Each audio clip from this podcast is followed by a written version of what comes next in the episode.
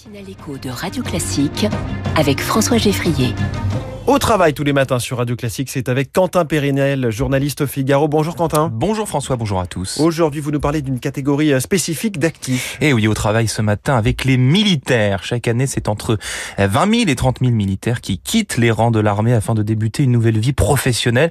Cependant, un militaire sur deux n'a jamais travaillé dans la vie active avant d'intégrer l'armée.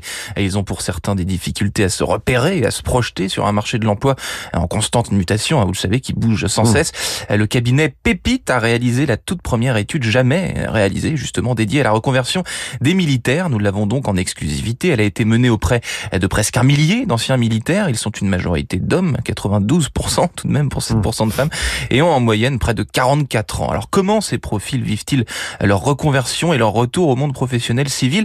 Eh bien plutôt pas mal apparemment. Ce n'est donc pas un parcours du combattant. Et non, contrairement à certaines idées reçues d'ailleurs, hein, car s'ils n'ont pour moitié jamais travaillé dans la société civile, hein, je l'ai dit, les militaires ont des compétences extrêmement appréciables pour les recruteurs, adaptabilité, autonomie, rigueur, sens de l'organisation, ce sont les principales qualités que les anciens militaires estiment avoir acquises durant leur carrière au sein des armées. Ils sont la majorité, quasiment la totalité d'ailleurs, 97%, à déclarer que l'expérience et les qualités acquises à l'armée leur servent quotidiennement dans leur vie professionnelle civile. 94% pensent que l'armée est une bonne école pour encadrer des équipes et 91% estiment d'ailleurs être un bon manager. Néanmoins, les militaires déclarent avoir dû faire face à certains préjugés de la part de leurs recruteurs lors de leurs premiers entretiens d'embauche. Hein, rigidité, manque d'adaptabilité au monde civil, fermeture d'esprit ou encore autoritaire pour ne citer que les plus courants. Et vers quel métier se tournent les anciens militaires? Eh bien, la moitié d'entre eux ont suivi une formation déjà ou une reprise d'études après avoir quitté l'armée avec des durées de recherche d'emploi pouvant s'étendre sur plusieurs mois. Voici les secteurs qui ont le vent en poupe à la sortie de l'armée. Les métiers de la sûreté, la sécurité représentent environ 20%, c'est les plus, nombreux.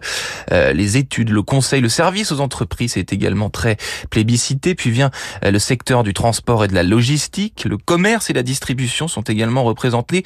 Et enfin, le BTP et la construction viennent fermer la marche. Mais j'en ajoute une dernière, François, pour l'élite des militaires, si je puis dire, les militaires stars.